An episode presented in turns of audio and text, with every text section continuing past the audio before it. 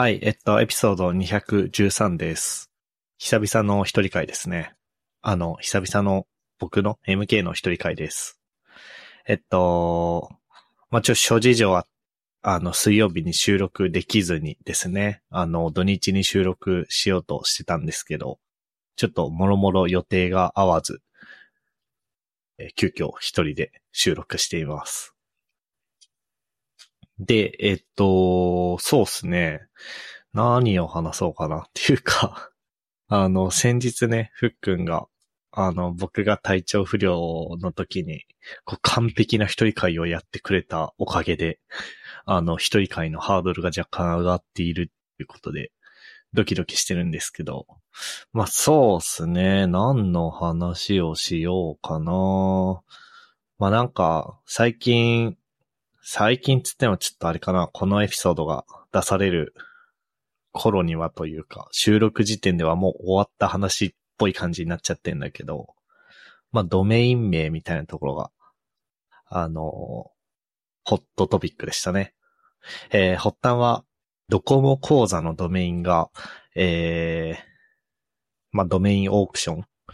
に出品されているみたいなツイートが、えー発端だと思うんですけど、えー IT メディアの記事で、えードコモ講座のドメインが第三者から購入可能な状態に、本当にやばい悪用されると話題にっていう記事と、あとはその後の、えードコモ講座のドメイン落札され、落札される402万円でっていう、えーそれぞれ IT メディアの記事をショーノートに貼っておくんですけど、あのね、えーっと、まあ、かつて、ああ、はいはいはいはい、あの、結構昔にあの、不正送金問題で話題になった、えードコモがやってるドコモ口座っていうサービスがありまして、あのーまあ、それ自体は2021年にサービスを終了したんですけど、えーそのままハイフンとか何もなしでドコモ講座 .jp っていうドメインが、えーサービスのドメインだったみたいなんですけど、えーまあ、サービス終了したんで、そのドメインいらなくなりましたと。で、えっと、まあ、そのなんつうの、理想というか、本来は、えー別にサービス終了したとはいえ、えーそのドメインちゃんと持っておいて、その、まあ、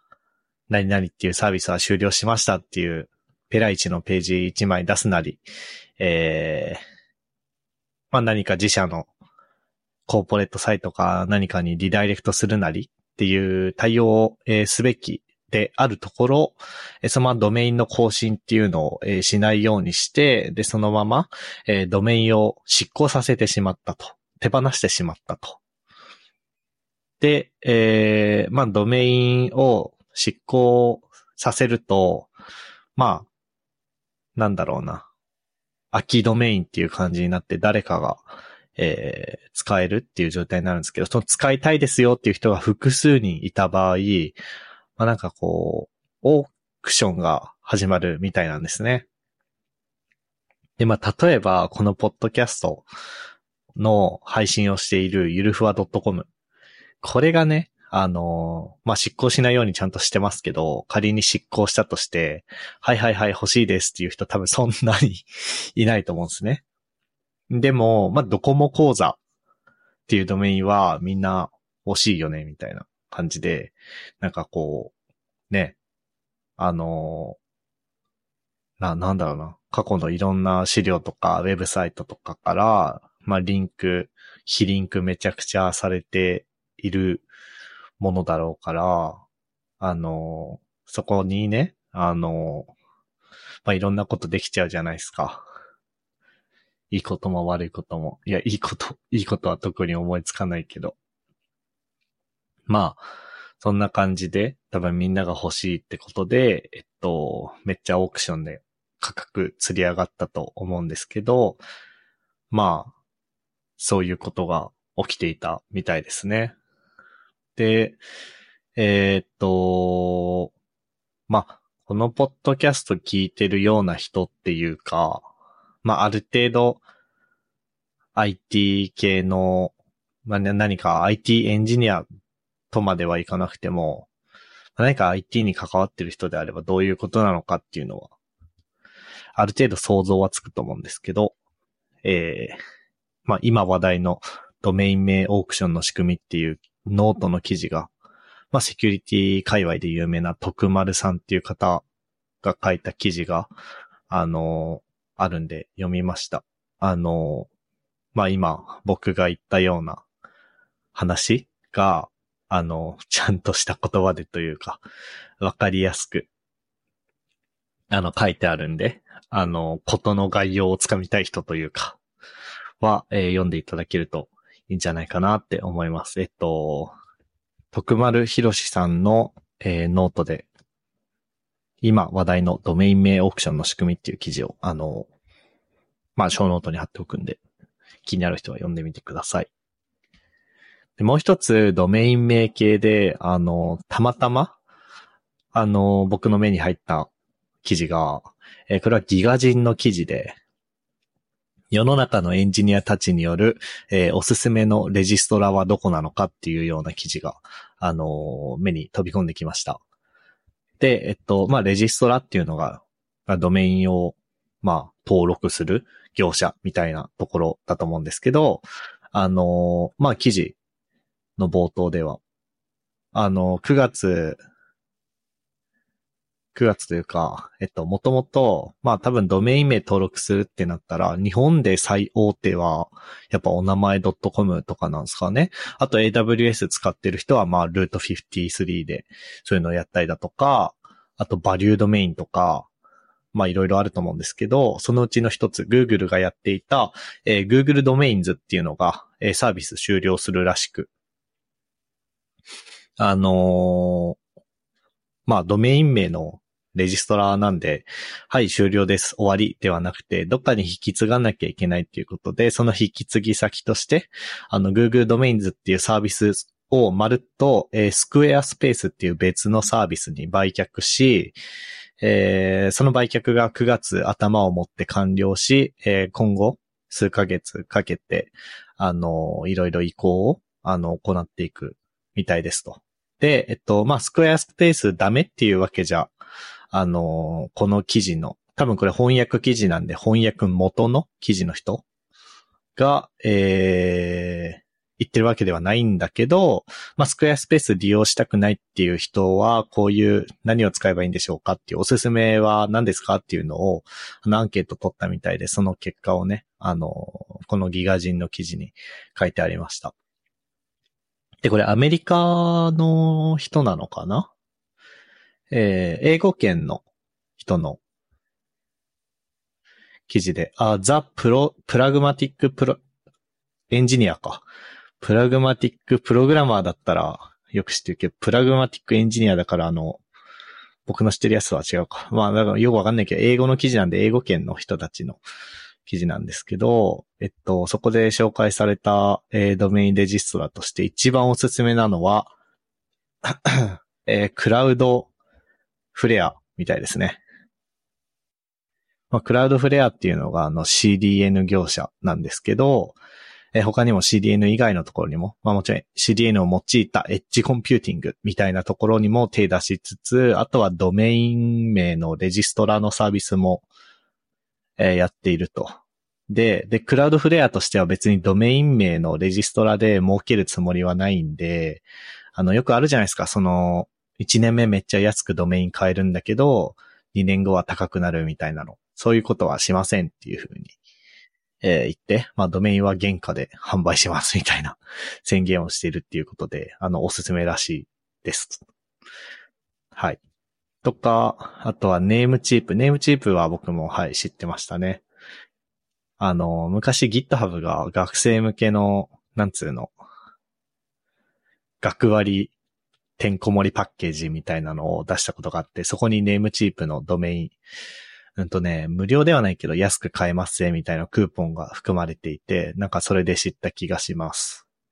とか、あとポーク版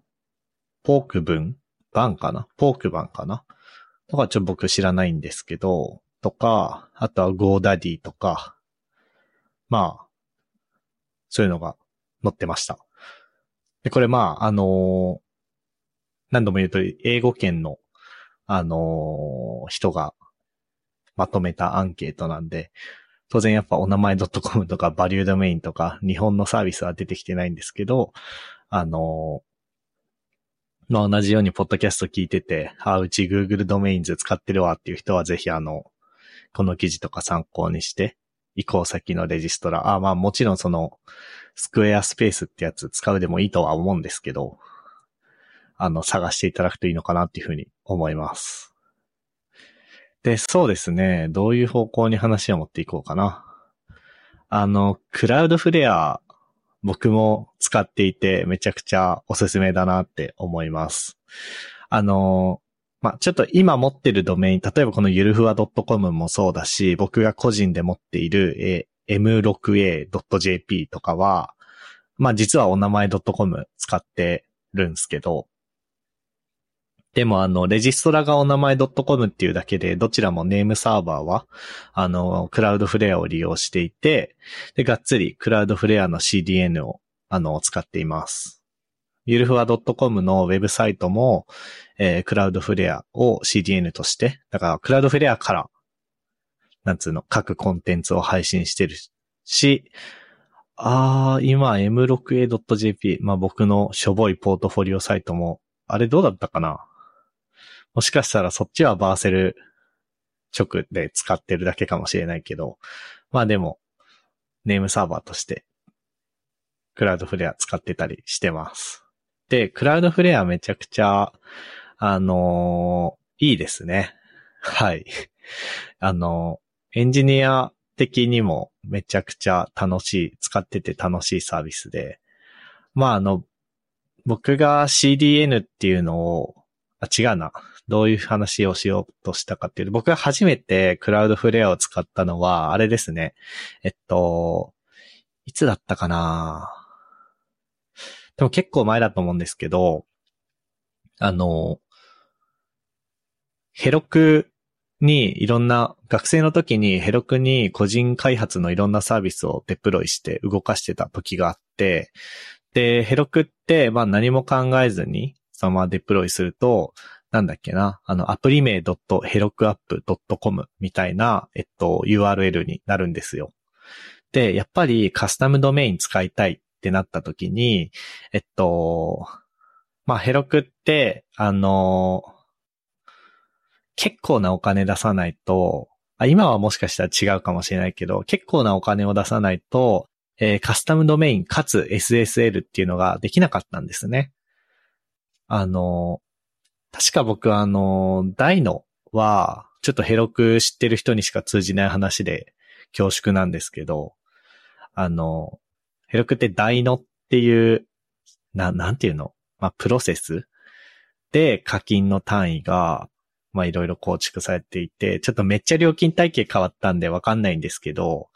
まあ、僕が使ってた時は、ウェブサービス24時間ちゃんとウェブサーバー動かしたいんだったら、月7ドル払ってね、みたいな感じで、その7ドルはちゃんと払ってたんですけど、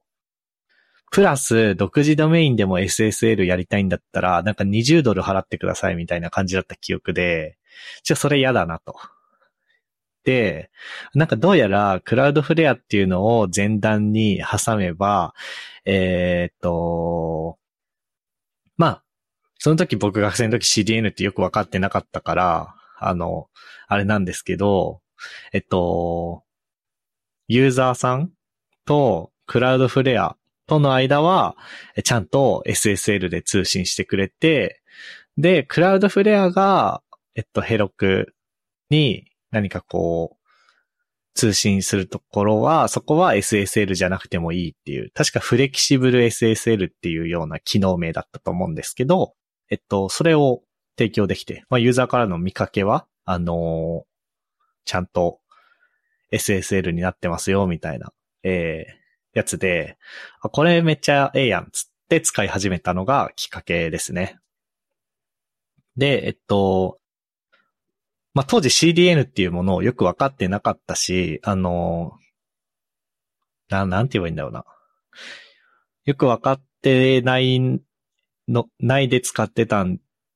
で、そのなんつうの、例えばゆるふわ .com は結構、真面目に CDN 使ってページの表示とか、あのエピソードのページとか、あの、なんだろうな。ちゃんとキャッシュ聞かせて、あの、そもそもサーバー日本にあるんで、もともと早いと思うんですけど、ページの表示結構早くしてますと。特にそういうこと知らずに学生の時は使ってたんですけど、それでも、あの、まあ JavaScript とか画像とか CSS とかそういったものをキャッシュしてくれてたはずで、あの、いい感じに恩恵を受けてたんじゃないかなっていうふうに思ってます。で、えっと、な、なんだっけ？あ、そうそうそうそう。まあそんな感じなんですけど、最近、またまた暑くて、ここ、ここ何年、ここ2、3年ぐらいだと思うんですけど、Cloudflare はまたまた熱くなっていてですね。あの、いわゆるエッジコンピューティングみたいなところで、えっと、 Cloudflare と Fastly の二大巨頭というか、まあ、最近は Cloudflare の方が熱いんじゃねっていう感じになっております。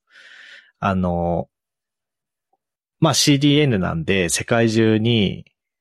世界中の、えー、エンドユーザーからネットワーク的に近いところに無数のエッジサーバーがいるわけじゃないですか。で、えっと、普通に CDN として使うだけだったら、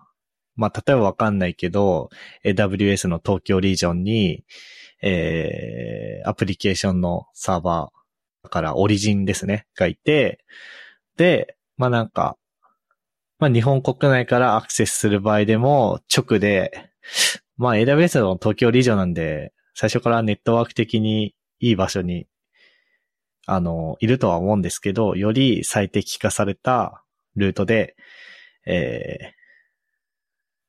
なんつうの、サービスを提供できますとか、あとは地球の裏側から、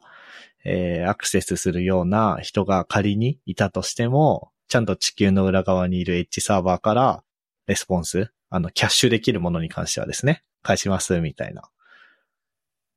ので、えっと、CDN すごい美味しいんですけど、そのエッジサーバー上にこうキャッシュしたコンテンツを載せるだけじゃなくて、そのエッジサーバー上でなんかプログラム、サーバーサイドの、サーバーサイドっていうか、まあいいや、エッジサーバー上でプログラム動かしてやろうぜみたいなのを最近、流行っててというか、なんか僕がこう、なんつうの、あの、僕が今ここで、いや、流行ってって言うと、いや、今更かよって感じになりそうなんですけど、まあ、その流行ってて、で、えっと、まあいろんな技術があるんですけど、その中でもクラウドフレアワーカーズっていうのが最近なんか僕の目によく飛び込んでくるようになってますね。で、クラウドフレアワーカーズ自体は、あれなんて読むんだろう？クラウドフレアが提供している、えー、ラングラーかな？ラングラーっていうコマンドラインツールで、あの、簡単に扱えるんですけど、えっと、まあ、ラングラーではなく、あ、ちょっと俺その辺の細かいことちゃんと理解してないんで、間違ってること言ってたらごめんなさいなんですけど、えっと、クラウドフレアワーカーみたいなやつ、クラウドフレアワーカー含め、まあ、ラムダエッジとか、えー、他のファーストリー、なんだっけ？やべ。ファーストリーも似たようなクラウドフレアみたいなことやってるんだけど、その名前をど忘れした。ファーストリーのコンピュートエッジとか、そういうやつをこう抽象化して扱える炎っていう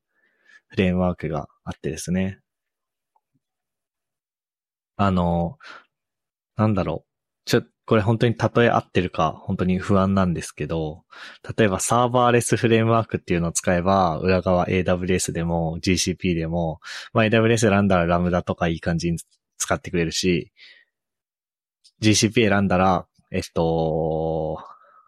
GCP のラムダってなんだっけ？クラウドファンクションか。にしてくれたりっていうのがあると思うんですけど、それと同じような感じで、その辺抽象化してくれてる炎っていうフレームワークがあってですね。あの、その炎も最近熱いっていう感じがしています。はい。で、えっと、その炎は、あれですね、日本人のパール界隈ではものすごく有名だった方なのかなゆーすけべーさんっていう方が作ってですね。で、もうなんとそのまま Cloudflare というか、そういったエッジコンピューティング技術好きすぎて、そのまま Cloudflare に入社するっていう、いや、かっこいいですね、っていう感じで、あの、はい。そんな感じで熱い技術でございます。で、そうっすね、あのこれも結構前のイベントの話になってしまうんですけど、具体的にエッジコンピューティングで、あの、何やってて、な、な、な、各社こういうことやってますよ、みたいな、こう、事例を、あの、発表する、ミートアップみたいなのがあって、あの、面白かったんですけど、まあ僕それ参加したわけじゃなくて、後であの、見ただけなんですけど、僕が面白いなって思った、えー、話が、ああ、ちょっと、今リンク探してるけどパッと出てこないな。あの、確かギャゾーさんだったと思うけど、あの、ギャゾーって、あれじゃないですか。スクショを取って共有する系の一言で言えば、そういうサービスだと思うんですけど、あの、そういう系のサービスの宿命として、えっと、画像への直輪されると自社サービスの宣伝みたいなのができないっていうのがあるじゃないですか。で、えっと、まあ自社サービスの、あの、自社サービスじゃねえや。画像への直輪なんで、普通は、まあ S3 みたいなオブジェクトストレージなり、まあ前段にクラウドフロントがいるかもしれないんですけど、そういった性的なリソースへの直リンクなんで、それやられちゃったら、もうどうしようもないよっていう感じだと思うんですけど、そこで、えっと、一個、ワーカーを、えー、CDN のエッジでプログラムを動かせると何が嬉しいかっていうと、えっと、リクエスト元の何見てるっつったかな。多分ユーザーエージェント見てるって言ってたと思うんですけど、ユーザーエージェントを見て、えっと、ウェブブラウザだったら、画像だけをその静的なオブジェクトとして、リソースとしてそのまま返すんじゃなくて、普通に、なんつうの、まあ画像は画像として表示するんですけど、な、なんつうの、ちゃんとギャゾーの UI として表示するみたいなのをやって、で、そうじゃない、例えば XHR とか、それな、XHR とか、あとな、なんだろうな。なんつってたかなちょっとなんか結構忘れちゃったんですけど、あの、じゃ埋め込まれてますみたいな感じだったら、そのまま、えー、性的リソースを返すみたいなことをやってるよっていう話を、た、確か、確かごめん、あの、違ったらごめんなさいなんですけど、ギャゾーさんかどこかがやっていた気がして、えっと、あ、なるほど、そういう使い方があるんだなって思った記憶があります。で、えっと、そうですね。な、何の話だっけ？なんでこの話してんだっけ？まあそんな感じで今エッジで何かプログラムを実行するみたいなのが熱くてですね。あの、まあ、やっぱり制約も多いんですけど、ちょっと個人的に気になってる技術的なトピックかなっていうふうに思ってます。あと、クラウドフレア。これは別になんかもう、エンジニアリング関係なく便利なのが、あのメールアドレスをね、あの、作れるんですよ。で、あの、普通に、なんつうの、メールアドレス、普通のメールサーバーをやってるというよりは、自分のドメインでのメアドプロキシみたいなのを、あの、簡単に作れる、ただで作れるっていうのがあってですね。例えば、えっと、ゆるふわ .com として一個、hello ゆるふわ .com っていうメールアドレスを一個作っていて、で、まあ、このポッドキャスト系でいろんなサービス登録したりするときとかに、あの、そのメールアドレス使ってるんですけど、それあれなんですよね。クラウドフレアの、なんだっけな。E メールサービス名忘れちゃったな。えっ、ー、と、クラウドフレア、E メール。E メールルーティングか。クラウドフレアの E メールルーティングっていうサービスを使っていて、あの、そのメール、僕の個人の Gmail に届くんですよ。hello アットマークゆるふわ .com に送られたメールは。これめちゃくちゃ便利じゃないですか。あの、まあ、会社とかね、従業員とか何人も雇ってやってるような会社経営してる人だったら、普通に Google Apps じゃなくて、今なんて言うんだっけ ?G Suite か。G Suite なり、えー、Office 365って言わないのか今。Microsoft 365とか契約して、そこでメールアドレス、あの、従業員に配ればいいんですけど、あの、別にそこまでではないんですよ。ゆるふわ .com は。なので、えっと、あ、でも、でもなんかいろいろな事情でちゃんと gmail.com とかではない独自ドメインのメールアドレスが欲しいって時に、なんかクラウドフレアの E メールルーティングはめっちゃ便利ですね。で、さらに僕はちょっとあんまうまく使えてないんですけど、あのさっき言ってたエッジコンピューティング文脈で言うと、その hello ゆるふわ .com にメールが届いた時に、なんかプログラムを実行するっていうこともできたりします。あの、 Rails 触っている人は Action Mailbox っていうのがあると思うんですけど、まあそれ的なことができるっていうことですね。届いたメールをフックに、てかメールが届いたことをフックに、えー、何かする。いうようなことが、えー、できたりします。はい。まあそんなところで、えっと、なんでこの話になったんだっけ？あ、そうだそうだ。Google ドメインズの移行先としておすすめのサービスは何だろうか？みたいなギガ人の記事で出てきたクラウドフレアについていろいろ語ったんですけど、あの、そんな感じで僕もいつもいつも便利に使わせてもらってますっていう。ちょっと、で、あ、そうそうそう。しかもすごいのが、こんなに便利に使わせてもらいながら、あの、1円も払ってないっていう。いや、すごいですよね。本当に。あの、うん。すごい、すごいなって思います。あ、で、ちなみに一応言っておくと、えっと、まあ、そもそも今は、ポッドキャストの音源の配信っていうのは、Art19 っていう、えー、サービスを使ってるんですけど、その前、自前で配信システム作ってた時は、あの、ウェブサイトの HTML とかはクラウドフレアから配信してたんですけど、あの、音声ファイルは S3 とクラウドフロントを使ってましたっていうことだけ、あの、言っておきます。クラウドフレアの、まあ、ちょ、ちゃんとした有料のプランもあって、そういうプランを使えば、あの、OK なのかもしれないんですけど、無料プランのクラウドフレアで、そういうなんつうの、重いリソースをメインにしたウェブサイト運営をするな、みたいなのが規約に書いてあった気がするんで、はい、そこは、そこはちゃんと、はい、守ろうとしてま、守ってました。はい。守ってましたっていうことだけ一応言っておきます。はい。そんなところですかね。なんか一人で、一応時間的には30、この時点で37秒、30分37秒話してました。で、これ、あのー、編集するとね、あの、前回ふっくんが 何時間つったっけ？なんか全部で6時間ぐらいかけて15分のエピソードを作ったって言ってて、本当にびっくりしたんですけど、あの、編集するとね、結構たりするんですが、果たして何分のエピソードになるんでしょうか？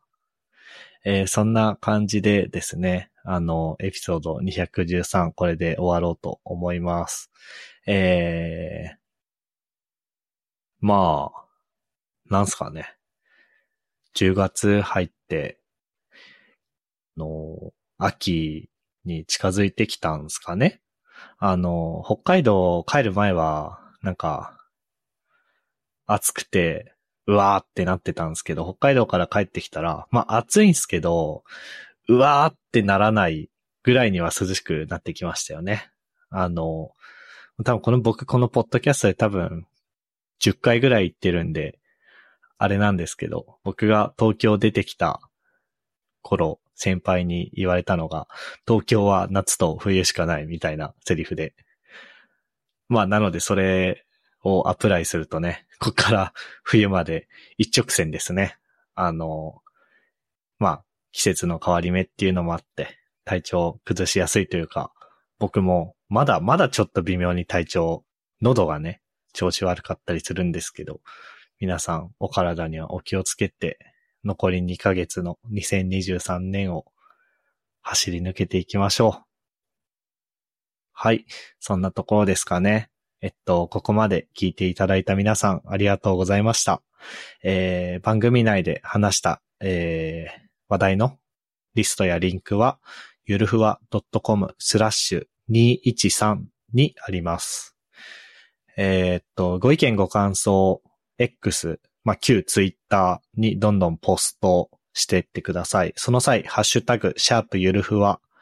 yuru28 ですね。をつけていただけると、えー、キャッチしやすいんでお願いします。あとはそうですね、ファンクラブやってます。えー、僕たちの活動を応援したいっていう方は、ぜひ、えー、ウェブサイト、パソコン版の方は右のサイドバーにある。